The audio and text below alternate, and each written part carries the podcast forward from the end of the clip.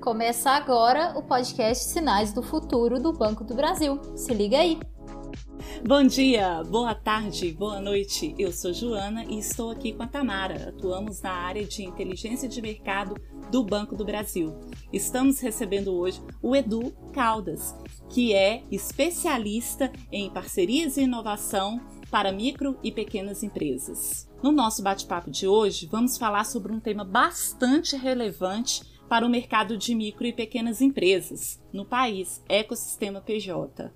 Alguém já ouviu falar sobre isso? Primeiramente, boa tarde a todos, boa tarde, Joana, boa tarde, Tamara.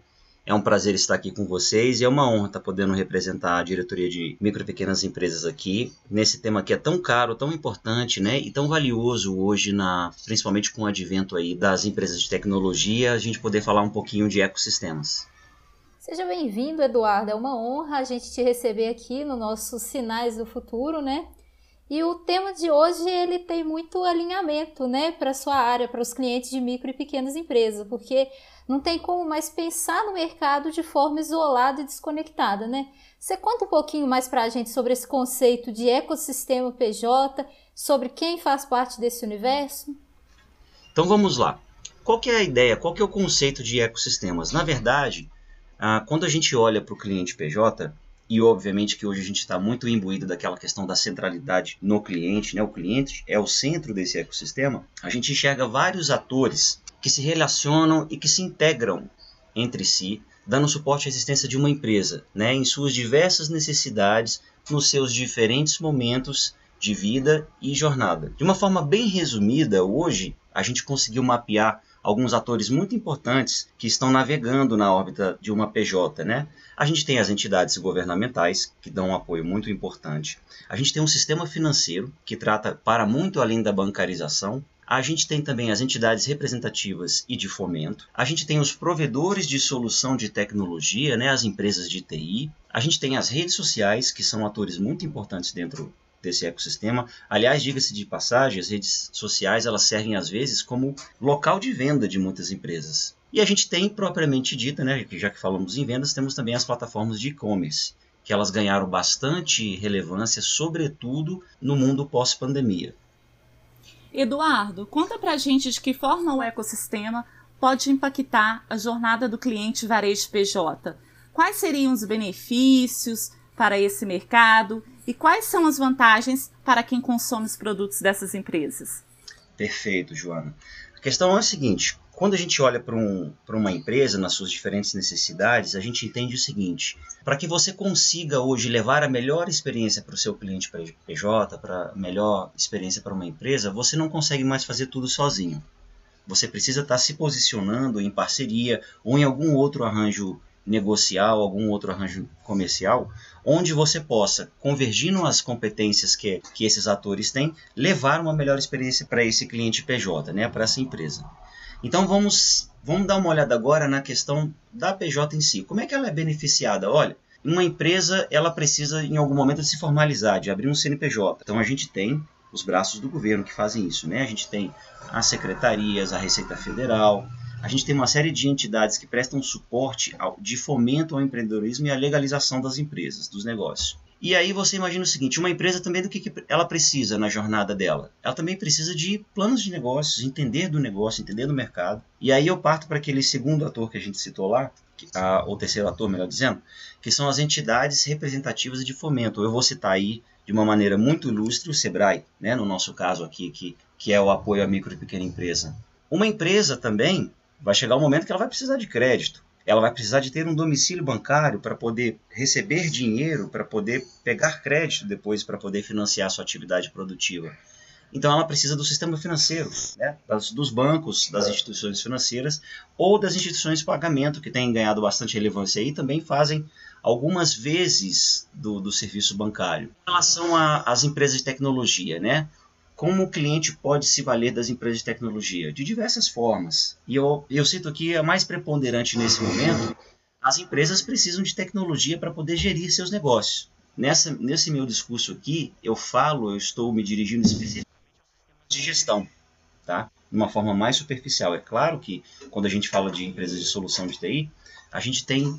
Isso é um universo que não se ele não se finda nessa conversa aqui. Mas eu falo especificamente os ERPs, que são os sistemas de gestão empresarial, que têm uma relevância muito, muito acentuada na vida das empresas. E como já foi dito também, as redes sociais, né, que a gente pode entender redes sociais como um local para você fazer negócios, de um lugar também fazer negócio, e também um local para você fazer, é, se instruir, trocar informações, né? Você tem muitas lives que acontecem hoje nas redes sociais que, que tem um conteúdo muito rico, né? E você tem nas próprias redes sociais um repositório para para poder consultar depois. Então acaba virando uma rede de intercâmbio de conhecimentos, né? além de também de servir o propósito de ser um local de vendas é, online. E por fim, citando aqui dentro daqueles seis atores que eu citei aqui, dando um exemplo do, do e-commerce, né? O e-commerce hoje ele é tão necessário, né? Principalmente no mundo da, depois da pandemia, ele é tão necessário quanto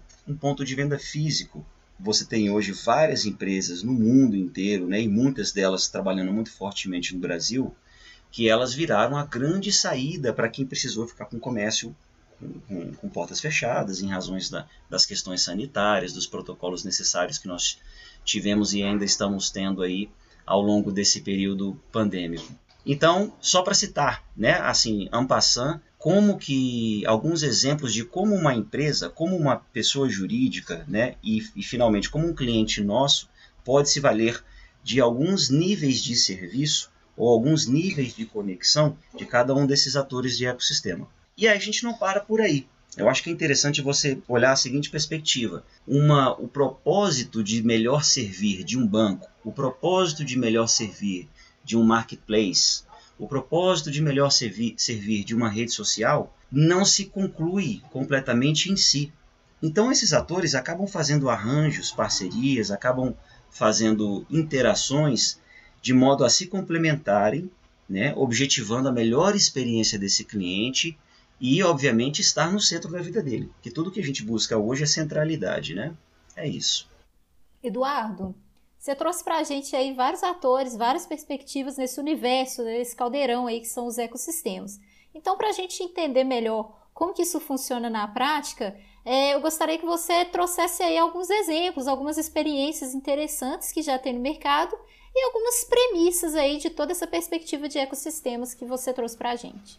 Perfeito. Olha, com relação ao mercado, eu vou, eu vou me limitar a falar de dois exemplos aqui. A gente tem um exemplo muito interessante que é o das redes sociais, tá, com algumas instituições de pagamento, ou dos marketplaces com algumas instituições de pagamento. Você pode ver que em diversas situações onde você está comprando online hoje, o checkout, a forma de pagar, que substitui né, no mundo virtual aquilo que seria a maquininha do, do cartão de crédito no mundo físico, hoje você vê diversos players, diversas fintechs, bancos também, né, grandes players como o Visa, como o Mastercard, a PayPal, você tem várias carteiras digitais que servem como meio de pagamento na saída de uma compra online. Essa é, um, é uma ideia de parceria. Temos também exemplos de, de empresas que querem fazer isso de forma vertical. Ela quer ter a plataforma de e-commerce e também constitui uma operação financeira ou uma operação de pagamento própria para poder dar suporte à questão das vendas. Mas é muito comum no mundo de hoje, com agilidade, com a e com as especificidades que essas empresas têm, é de que elas acabem encontrando complementariedade dentro de suas atuações. Um exemplo interessante também, vamos citar aqui, há um movimento muito importante hoje no mercado da aproximação de bancos com sistemas de gestão empresarial. Vamos dar uma olhadinha, uma, a gente falou aqui no começo, né, que uma empresa ela precisa de um software de gestão, ela precisa de um local para ela poder gerir estoque, vendas, é, organização de pessoas, contas a pagar, contas a receber, mas perceba que tudo isso precisa de um complemento muito importante, que é a vida financeira das empresas, que geralmente está em bancos. Então perceba só a, a convergência desses dois, desses dois mundos. Para eu poder gerir bem meu negócio, eu tenho aqui dentro do meu sisteminha de gestão várias, uh, várias funcionalidades que elas não se tornam completas se não tiver a visão do financeiro. Então, numa experiência de hoje, o cliente precisa de entrar no seu home banking ou no seu aplicativo, baixar um extrato, depois coloca isso em algum nível de arquivo, arquivo Excel, arquivo OFX ou texto, e depois passa para o seu sistema de gestão, porque essas informações são importantes. né, para poder alimentar uma gestão 360 da empresa. O que, é que nós temos visto hoje, né? respondendo mais objetivamente a sua pergunta, que você falou movimentos, exemplos do mercado, nós temos recentemente aí algumas parcerias de bancos com RPs, eu vou citar dois aqui, duas que gente não tem nenhuma reserva quanto a isso, porque é uma, é uma notícia pública. Uh, a Stone comprou a Lynx, que é um software de gestão empresarial. A Stone, né, a instituição de pagamento, né, o banco Stone, comprou um software de gestão chamado Lynx. Né, eu acho que a operação envolveu alguns bilhões de reais. E também temos um movimento interessante que foi muito falado no mercado, que é o do Itaú, numa parceria com um software de gestão chamado OMI, né, que oferece uma suíte de soluções para a gestão de empresas. O Itaú fez uma parceria de modo que eles possam ter esse intercâmbio de, de informações para que o, o sistema de gestão se torne mais completo e que eles possam levar essa comodidade para clientes em comum. Dito que isso não é nenhuma, no, nenhuma novidade, não há reserva de mercado, os bancos estão se movimentando dessa forma. Então, no que diz respeito à nossa atuação, é uma tendência que devemos seguir também. Muito bacana, Eduardo, saber como esses atores estão se comportando né, dentro deste modelo de ecossistema, mas eu creio que nós ainda temos alguns desafios, né? Quais seriam esses desafios, na sua visão? Como evoluiria o modelo de atuação desse ecossistema? Muito legal a sua pergunta, Joana, porque essa eu, eu entendo essa como uma pergunta muito filosófica, né? Mas é, também muito prática. O que, que eu entendo que a gente precisa ter, né? O sucesso. Qual seria a chave do sucesso para essas interações em ecossistema, de modo a gente se estabelecer com parcerias, com interações com esses demais atores e poder ganhar e, consolidar cada vez mais no, o nosso mercado e a expansão né, e a prospecção de novos clientes. Eu entendo que os desafios são, em primeiro lugar, desburocratização do processo decisório. Quando eu falo isso, no mundo que nós temos hoje, com o avanço de tecnologia, no mundo sempre, quase que 100% online, é importante que as decisões de negócio sejam tomadas com a real necessidade que elas precisam. O segundo ponto é que nada, como a gente falou aqui, né, tem um mantra hoje nos negócios, é que nada se faz sozinho. Então, a construção colaborativa é uma realidade. Vamos supor, no caso do, das associações de bancos com RPs. O banco não vai construir sozinho soluções para um RP. Né? A gente monta equipes matriciais, equipes conjuntas, de modo que, esse, que, que esses dois times colaborem de modo a trazer a melhor experiência para o cliente. Então, uma criação a quatro mãos. O terceiro ponto que eu acho muito interessante destacar aqui também, para o sucesso nas interações com o ecossistema, é suporte tecnológico adequado. Né? Nada se faz sem TI. E o quarto ponto é aquele ponto que a gente conhece da escola do ágil, né? das metodologias ágeis aí, que hoje elas tomam conta de todas as, as corporações. Você tem que ter resiliência. Você precisa testar rápido e corrigir rápido os modelos técnicos e as oportunidades de negócio que surgem a todos os momentos. Bacana, Eduardo. E sobre o Banco do Brasil? O que, que você me conta? Como que o banco está se posicionando aí nesse tema? O que, que, tem sido feito? Se você tem algum spoiler, alguma cena aí dos próximos capítulos dessa jornada aí dos ecossistemas. Oi, Tamara, muito legal essa pergunta, né? Que você citou a palavra spoiler. Na verdade, eu não vou dar nenhum spoiler, porque é uma informação sabida, né? Mas eu entendo da seguinte forma.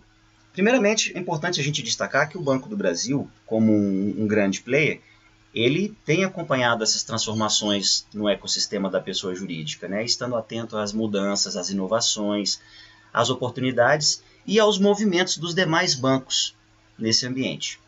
Sobre o posicionamento do banco, eu acho que vale ressaltar que o Banco do Brasil, na esteira das transformações do Open Banking, que é regulado pelo Banco Central, e aí por isso eu digo que não há nenhuma reserva nessa, nessa informação, porque é sabido, é regulamentado pelo Bacen e isso é, é um fato público. O Banco do Brasil tem pavimentado a estrada para o Open Banking como banco como serviços, ou seja, em pouco tempo, a gente acredita que a esteira ou a suíte de soluções, o enxoval de soluções bancárias que nós temos para ofertar para as empresas dentro do banco, a gente possa colocar em parceiros externos, né? funciona muito bem. A, a, a via contrária, segundo o Open Banking, também deve funcionar. Mas o que a gente pode dizer nesse momento é que o Banco do Brasil tem uma fábrica, tem um projeto muito avançado e, e muito robusto dentro do Open Banking. E o Open Banking eu entendo que ele é o grande catalisador, ele é o grande, ele é o grande direcionador de todas as transformações da indústria bancária e de tecnologia hoje. Eduardo, muito obrigada pela sua participação. Você trouxe para a gente muitos conhecimentos novos nesse universo que parece interminável aí dos ecossistemas. E é isso aí, pessoal. A gente espera vocês aí numa próxima edição aí dos Sinais do Futuro. Continue acompanhando aí conosco essa saga aí. Bom, eu agradeço demais o convite de vocês. É uma honra participar, é uma honra compartilhar com vocês. E como integrante da diretoria de clientes Unidade MPE, eu me coloco à disposição em qualquer momento. Sempre estamos com portas abertas para poder compartilhar as novidades e o que nós temos pensado para o mercado PJ. É isso aí, Eduardo. Muito obrigada. Obrigada, pessoal, aí pela audiência e até a próxima. Esse podcast foi produzido por funcionários do Banco do Brasil. Apresentação: Joana Paula e Tamara Batista. Convidado: Eduardo Caldas. Roteiro: Joana Paula e Tiago Varela. Edição: Igor Lima.